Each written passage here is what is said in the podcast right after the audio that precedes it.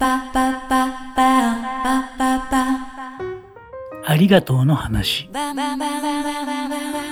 大西ゆかりです。今日は1月18日、えー、18日今日という日はですね、あの、何かにつけて感謝をする日やそうです。一回でも多くね、ありがとうとか、あありがたいなって思うと、今年はいいですよっていうような、そんないい日です。そして明日は1月19日、えー、ね、119なんてあんまりかけやん方がええよ。電話はな、かけやん方がいいけれども、えー人とのご縁をこう考える日なんやそうですね。えーちょうどいいですね。今日から明日ありがとう。えー皆さんよろしくねって思うのにはすごくいいのかな。で、私は何をしたかと言いますと、年賀状をチェックしてみました。あ毎年、あの、私はあんまり書かないので、もう、いただいてばっかりです。本当に素敵な年賀状を毎年いただきます。あ今年もありがとう、みたいな感じでね、見させていただくんですけれども、ここ何年かの楽しみはね、お年玉、切手シートが当たってるかどうか、ほぼ毎年私当たるんですよ。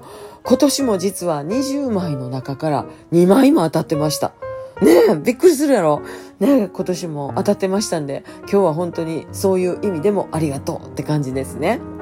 そして17日って昨日のことであれなんですけど昨日は私はあのリハーサルの様子とかお話ししてたんですがね実はあの阪神・淡路大震災、えー昨日から今日にかけては